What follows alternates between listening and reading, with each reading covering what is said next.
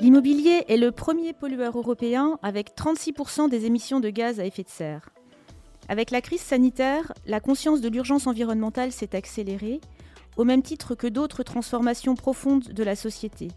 Généralisation du télétravail, éloignement résidentiel des centres-villes pour gagner en confort de vie, développement du commerce en ligne. Toutes ces grandes tendances modifient le paysage immobilier et nous avons réuni aujourd'hui trois experts du secteur pour décrypter et aussi comprendre comment elles impactent les décisions d'investissement, les critères de financement et comment le secteur financier fait avancer la prise en compte des aspects environnementaux et sociaux à travers les fameux critères ESG. Nous avons donc aujourd'hui Irène Fossé, directrice recherche et stratégie chez AEW. Bonjour Irène. Bonjour. Serge Demirjian, exécutif directeur au sein de l'Industry Group Real Estate and Hospitality de Natixis CIB. Bonjour Serge. Bonjour Hélène. Et Thierry Laquitaine, directeur ISR chez AEW. Bonjour Thierry. Bonjour. Nous allons commencer par vous Irène. Quelles sont les grandes tendances de l'immobilier en 2022 Qu'est-ce qui se dessine? Bonjour à tous, merci pour euh, cette introduction. Alors il est vrai que la pandémie a, conduit à une accélération euh, des tendances qui existaient euh, donc pré-Covid, mais 2022 devrait connaître une certaine normalisation. Donc par exemple sur le e-commerce, on devrait constater une, une, augmentation de la fréquentation des magasins, notamment avec le retour des touristes étrangers. La pandémie a, a réellement montré l'attachement des Français euh, pour le commerce physique. À chaque déconfinement, la fréquentation euh, des commerces a connu une reprise. Mais la part des ventes en ligne euh, devrait continuer à augmenter et atteindre 15% des ventes totales en France en 2022. Alors c'est vrai que certaines enseignes, notamment dans la mode, connaissent une, une, période un petit peu difficile, mais certaines tirent vraiment leur épingle du jeu en développant une offre entièrement multicanale. Le corollaire du développement du e-commerce, c'est également une très forte demande pour les entrepôts logistiques, où on constate une, réelle augmentation des loyers en raison d'une augmentation de la demande, mais également en raison euh, d'une offre plus limitée, notamment euh, du fait d'une augmentation euh, des réglementations environnementales, par exemple sur l'artificialisation des sols. Très bien. Et pour le, développement du télétravail, est-ce que ça a eu des répercussions sur l'immobilier de bureaux et sur le résidentiel? Alors on constate en effet une généralisation du télétravail, mais surtout dans un format hybride avec un ou deux jours par semaine euh, de travail à distance plutôt que du 100% télétravail. Euh, gardons en tête euh, quand même qu'en même en Ile-de-France, seulement 40% des actifs télétravaillent. Les entreprises ont adapté leur stratégie immobilière en favorisant encore plus qu'avant des localisations très accessibles en transport en commun, ce qui accentue la polarisation du marché entre des quartiers euh, centraux très accessibles et des quartiers plus périphériques. Les entreprises portent une attention encore plus importante au bien-être des employés, euh, aux mobilités douces, aux espaces collaboratifs euh, et de restauration pour vraiment favoriser les échanges. Elles ont aussi conscience des, des risques d'effritement des gains de productivité liés au télétravail au cours du temps.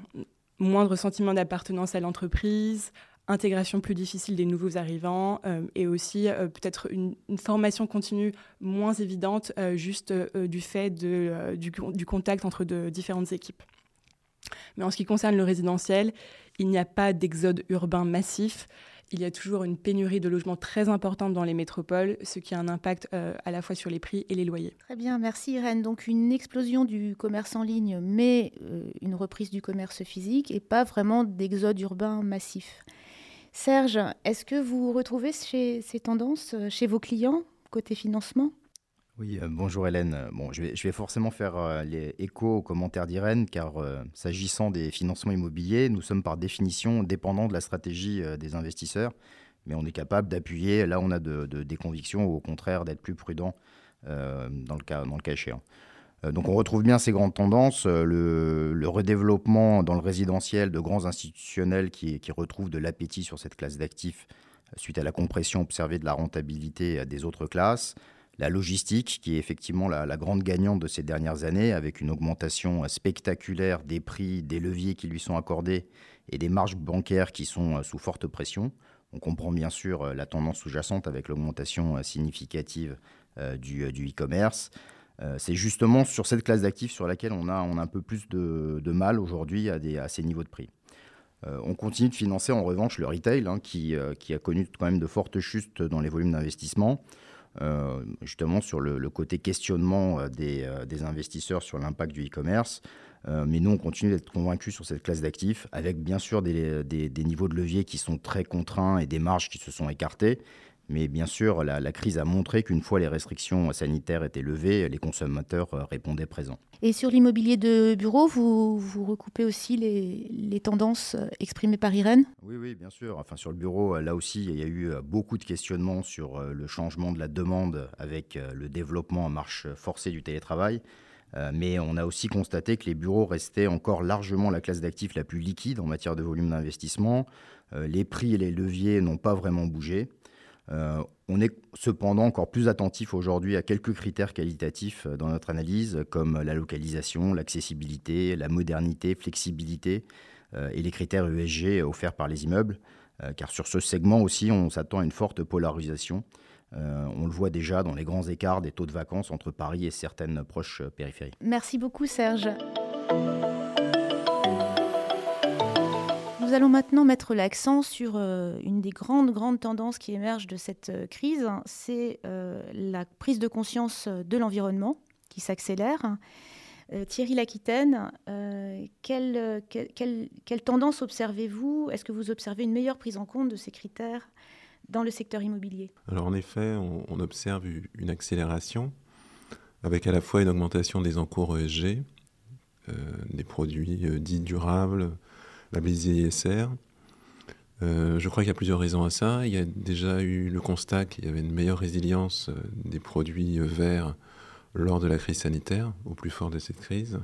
Je crois qu'il y a aussi une prise de conscience individuelle avec une crise sanitaire qui est venue matérialiser un certain nombre de risques dont on parlait depuis des années, des risques écologiques, avec les impacts de ces, enjeux environnementaux sur les, les indicateurs financiers et économiques. On observe dans l'immobilier euh, une lame de fond depuis plusieurs années. Donc euh, la crise sanitaire n'a pas non plus, euh, été à l'origine de cette lame de fond, mais elle est venue la renforcer et l'accélérer.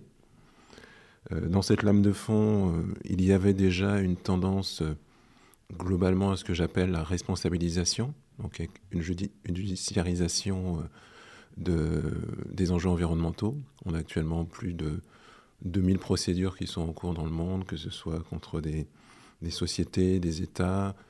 Un certain nombre d'États ont déjà été condamnés, dont la France, euh, les Pays-Bas, pour euh, action climatique insuffisante. Et on voit bien que, euh, s'agissant du législateur, il y a un renforcement de la responsabilité des investisseurs. L'accord de Paris prévoyait qu'il fallait rendre les capitaux, les investissements compatibles avec les objectifs de, de cet accord.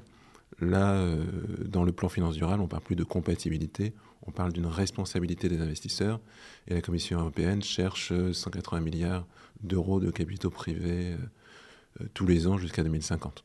Donc la transition écologique ne se fera pas sans les investisseurs privés. Il y a aussi une accélération côté législateur. Je dirais que la société civile était en avance, d'où cette judiciarisation. Les pouvoirs publics sont en train de rattraper ce retard à travers la mise en place d'un cadre réglementaire. C'est notamment le plan de finances durable de la Commission européenne, qui a deux objectifs principaux, c'est lutter contre le greenwashing. Donc on retrouve cette notion de, responsabilité des investisseurs.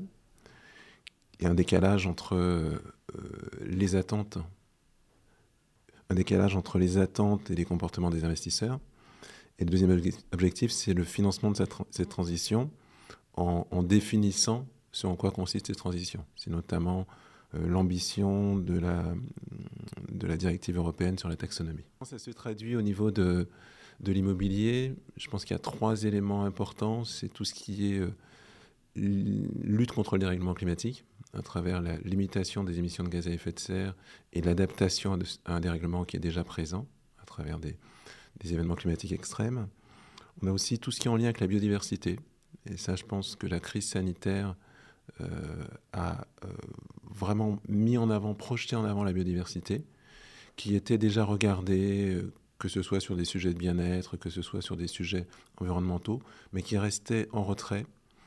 Là, avec l'origine présumée d'atteinte à la biodiversité de la crise sanitaire vient placer la biodiversité en tête et c'est aussi une aspiration des utilisateurs, des locataires, d'avoir accès à la biodiversité. On sait que c'est une composante du bien-être. Aussi l'accélération sur le social, qui était un peu en retrait dans l'immobilier. On était beaucoup, euh, on travaillait beaucoup sur les sujets environnementaux. Et là, le social se, définit par euh, le confort, le bien-être des occupants, la santé, avec euh, bien évidemment la qualité de l'air et les sujets relatifs à la ventilation. Euh, qui, sont, qui sont rendus nécessaires par le, Covid et la risque de contamination. C'est aussi euh, en lien avec tout ce qui est mobilité douce, puisqu'il y a une transition qui est non seulement énergétique, mais aussi une, transition sur les modes de transport. Euh, la, biodiversité dont j'ai parlé, et plus globalement le fait que, les occupants aient une expérience à travers l'immobilier que ce soit plus uniquement sur du fonctionnel, mais qu'il y ait une expérience à travers une offre de services euh, proposée par les immeubles. Il me semble aussi que la, crise, à travers les, problèmes de pénurie sur la chaîne d'approvisionnement, se répercute aussi sur, l'immobilier. Alors oui, effectivement. Euh, la crise sanitaire a mis en évidence la fragilité des chaînes d'approvisionnement, avec, euh, du fait de la mondialisation, une, une, chaîne de production qui est extrêmement complexe et euh, parfois très éloigné. Et donc avec des problèmes de pénurie euh, sur les matières premières euh, qui ont et qui impactent actuellement fortement la construction des bâtiments. Pénurie sur des matières premières aussi essentielles que le sable, le bois, les métaux, donc qui engendre une augmentation des coûts de production, une augmentation aussi des délais de construction et donc de coûts de production des bâtiments. Euh, la Fédération française du bâtiment a alerté euh, dès euh, fin 2020 sur ces sujets. Et il y a eu conjonction de plusieurs phénomènes, puisque que ce soit la, reprise rapide, que ce soit la désorganisation des chaînes d'approvisionnement, l'augmentation du coût de l'énergie, ont globalement fortement désorganisé l'approvisionnement. Donc c'est venu là pour le coup renforcer des sujets qui étaient aussi déjà présents euh, que sont l'économie circulaire, l'approvisionnement local et le biosourcé. L'économie circulaire qu'on trouve dans le plan de relance de la Commission européenne et qui est aussi présent euh, dans la taxonomie européenne. Ça fait partie d'un des six objectifs environnementaux. Merci beaucoup Thierry. Euh, Serge, alors comment intégrez-vous ces fortes attentes de la société civile, des régulateurs, des investisseurs dans les critères de financement? Oui, Hélène, bon, je, pense que vraiment que Natixis a été un, précurseur dans ce domaine en, se fixant de, fortes ambitions au niveau de la banque et surtout en se donnant les, moyens opérationnels au niveau de la, CIB euh, pour y, parvenir avec euh, le développement de ce qu'on appelle le, Green Weighting Factor. Alors, en, deux mots, il s'agit d'un outil mis à la disposition des chargés d'affaires qui leur permet de classer toutes les opérations à l'étude en leur attribuant une, couleur dont la conséquence est une bonification ou une pénalisation euh, de la rentabilité interne de l'opération, ce qui va forcément les inciter euh, à faire plus d'opérations vertueuses dans le temps. Comment est-ce qu'ils euh, mettent ça en place? Alors pour coloriser toutes les opérations à l'étude, le chargé d'affaires répond à une série de questions ciblées sur les émissions de CO2 par mètre carré, les labels, l'année de construction ou de restructuration lourde du bâtiment, etc. Donc euh, ce, questionnaire s'appuie sur un, travail amont euh, significatif qui a été réalisé en collaboration entre les experts euh, du secteur du financement immobilier et les experts du Green and Sustainable Hub pour calibrer ce, questionnaire en fonction des réglementations en vigueur, des standards de marché, des labels, etc. tout cela est, piloté de façon harmonieuse au niveau du portefeuille dans son ensemble, puisqu'il ne s'agit pas, l'idée c'est pas d'interdire l'une ou l'autre classe d'actifs, mais avoir conscience de la vue d'ensemble euh, sur le portefeuille et de pouvoir euh, piloter cette vue. Euh, peut-être aussi un, dernier commentaire s'agissant des, financements corporate, car tout ce qu'on a mentionné précédemment concerne les, financements dédiés. pour les corporate, on essaye maintenant d'intégrer systématiquement des mécanismes incitant nos clients à réduire leur émission de CO2 au mètre carré en leur fixant une trajectoire de réduction cible à suivre durant la, durée euh, de leur crédit, avec un ajustement de la marge à la hausse, à la baisse, en fonction de l'atteinte ou non de l'objectif. Euh, la réduction des émissions de CO2 euh, est l'indicateur principal et commun à toutes ces structurations, mais euh, ces lignes sont souvent structurées autour de plusieurs indicateurs. En plus du CO2, on peut ajouter des choses comme le niveau de certification du portefeuille, un niveau de rating GRESB ou encore le bien-être des salariés. Nous arrivons à la, fin de ce podcast. Alors, j'aimerais vous poser une petite question plus personnelle. Euh, vous connaissez tous la phrase du petit prince Dessine-moi un mouton. Alors j'ai envie de vous demander Dessine-moi une maison. Comment est pour vous la ville du futur? Irène, vous voulez commencer? Alors en tout cas, je l'espère, la ville devra euh, être résiliente dans un contexte de, risque climatique accru. Alors je pense notamment au, confort thermique en hiver, mais de plus en plus en été, euh, ainsi qu'à la qualité de l'air. Et la ville devrait être aussi plus résiliente euh, dans un contexte d'évolution des besoins, euh, par exemple en construisant moins de bureaux et plus de logements. Alors un deuxième, euh, mot qui est, qui est aussi lié, c'est la sobriété. la ville doit être, devenir la plus sobre possible d'un point de vue énergétique, mais aussi d'un point de vue foncier. c'est sûr qu'aujourd'hui, l'enjeu, c'est de verdir le parc immobilier existant et de rénover plutôt que de construire dans le neuf. Euh, avec un recours de plus en plus euh, important euh, à l'économie circulaire. Serge? Quand on pense à la ville du futur, on pense forcément, enfin moi je pense pour ma part à décentraliser dans un premier temps, car on s'est tous rendu compte que le lieu de travail avait mécaniquement perdu de l'importance. là où il n'y avait par le passé que le bureau, maintenant il y a le bureau et ailleurs qui vient le concurrencer. Et le ailleurs, c'est justement tous les endroits où on pourra télétravailler, le domicile, la résidence secondaire, la terrasse du café du coin c'est une nouvelle flexibilité qui va forcément rebattre les cartes du bureau, mais aussi euh, du choix de l'habitat. Euh, l'autre élément, sans grande originalité, on va dire que la ville du futur sera plus verte. Euh, c'est une tendance lourde, on ne peut pas parler de ville de futur sans l'évoquer. Et l'immobilier devra accompagner tout ce, tout ce qu'on vit dans une grande ville avec le déclin de l'automobile polluant, la piétonisation des centres-villes. Si le climat reste au centre des préoccupations, d'autres thèmes tels la biodiversité ou le bien-être des habitants deviennent de plus en plus centraux aujourd'hui. Très bien, ça rejoint ce que vous disiez Thierry tout à l'heure. Pour vous, la ville du futur, elle sera Elle sera euh, de taille moyenne. Je pense que c'est important si on veut réduire les déplacements, si on veut euh, limiter euh, les nuisances liées au transport, si on veut le développement des transports doux, si on a dorénavant tous un vélo, c'est-à-dire que bien évidemment, il faudra que ça soit compatible avec les dimensions de la ville. Je crois qu'il faudra réfléchir en, système et en interconnexion entre les systèmes, avec des pôles régionaux, avec une autonomie maximum de ces pôles, autonomie euh, énergétique, autonomie alimentaire, euh, autonomie au niveau du numérique. Je pense que la localisation sera aussi très importante. Euh, on a parlé ici de, résilience. Et on sait déjà que le dérèglement climatique aura un impact euh, qui ne sera pas identique partout. Donc il s'agira de bien réfléchir euh, aux emplacements par rapport au, risque d'inondation, au risque de submersion marine. Euh, c'est aussi une ville qui sera plus accueillante pour la, biodiversité et les espaces verts. Je crois qu'on a beaucoup minéralisé dans le passé et que ça aussi c'est une fragilité dès lors qu'on est dans un contexte de climat déréglé.